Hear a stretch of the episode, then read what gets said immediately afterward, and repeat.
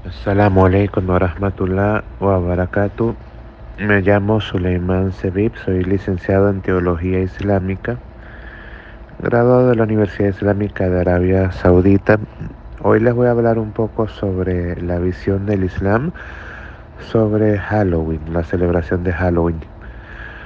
Esta eh, es una celebración que nosotros como musulmanes no compartimos, que nosotros como musulmanes no la consideramos nuestra.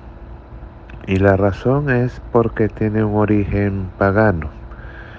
Eh, nosotros como religión eh, nos deshacemos de todas esas creencias paganas, todas esas costumbres paganas y nos quedamos únicamente con aquellas que se nos enseñó, ya sea a través del Corán o a través de las palabras del profeta, que la paz y las bendiciones de Dios sean con él.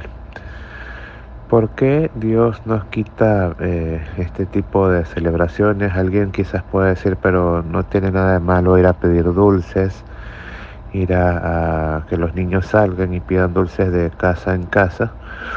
Eh, esa es la parte evidentemente bonita, pero ¿qué hay detrás de todo esto? Hay muchos, muchos perjuicios eh, evidentes y otros más ocultos. Como le dije, el origen del Halloween es y se remonta a, más, a una época de, de hace más de 3.000 años cuando los celtas, que era una cultura antigua, ellos celebraban eh, el día de Samhain, que según sus creencias era el día en que la línea que divide al mundo de los muertos, el mundo de los vivos, se estrechaba o se abría y podían pasar los espíritus tanto buenos como malos, es decir, los espíritus de las personas muertas pasaban a este mundo y ellos usaban máscaras para espantar a los espíritus malos. Ese es el origen de Halloween y ha perdido muy poco de su, de su visión actual de su imagen, de, perdón, de su imagen eh, inicial, porque las personas se siguen disfrazando, se siguen poniendo máscaras y la única diferencia es que ahora se dedican a pedir dulces o caramelos eh, puerta por puerta. Eh, pero si lo analizamos, esto trae una serie de perjuicios. Primero, eh,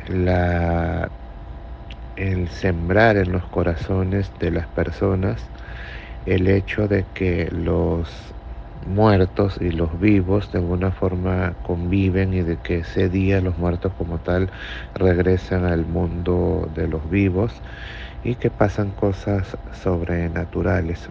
Otra cosa es que la memoria o el honor de las personas muertas se ve perjudicada, es decir, cuando nosotros creemos que alguien, un pariente o alguien amado por nosotros vuelve y vuelve en forma de zombie, vuelve en, forma de, de, un espíritu errante, un espíritu maligno, eso es como ofender su, su memoria, ofender su legado y son personas que simplemente ya están en su lugar de reposo eterno esperando el día del juicio. Eso es como una ofensa hacia, hacia ellos.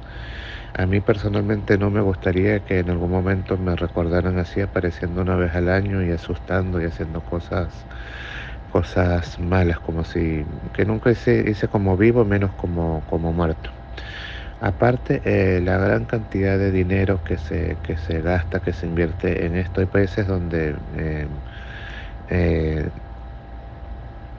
ahí disfrazan calabazas o le hacen formas a calabazas y son cosas que cuestan, cuestan mucho dinero, decoraciones que solamente se van a utilizar una vez al año y ya luego se van a desechar. Yo creo que es no es necesario ahondar más en todo lo que se va a utilizar, en todos los recursos que se utilizan. Y aparte toda la, la el desperdicio que, que, provoca.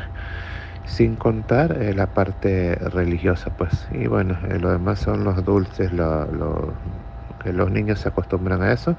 Y aparte eh, en otros lugares del mundo que aquí, aunque no se celebra, pero podría llegar a ocurrir eso, están las bromas pesadas hacia las personas que simplemente no quieren participar, por eso que dicen truco o broma o truco trato, es decir, si no te dan dulces, eh, vandalizan la casa de esa persona. Así que prácticamente se obliga a esa persona a, participar en este evento, aunque esa persona no quiera. Entonces, eh, estos son los perjuicios eh, que tienen este tipo de celebraciones, aparte que es algo de origen pagano y nosotros como musulmanes abandonamos todo tipo de religión pagana. Nosotros nos alejamos de todas estas cosas y nos aferramos únicamente a aquello en lo que Dios nos a lo que Dios nos reveló y lo que el profeta que la pasa con él nos enseñó. Eh, no celebrar Halloween eh, o, este tipo de fiestas paganas no significa que seamos amargados, no significa que seamos eh, cerrados, no significa que seamos que nos aislemos de todo y que no tengamos ningún tipo de diversión, no, al contrario, nosotros eh, sí nos divertimos, nosotros sí podemos hacer otras cosas que son mucho mejor. Cuando la religión te quita algo es porque te da algo mucho mejor. Les pongo un ejemplo. Nosotros religiosamente eh, no celebramos cumpleaños. Hay personas que lo hacen, hay personas que no, pero la religión como tal no dice nada del cumpleaños.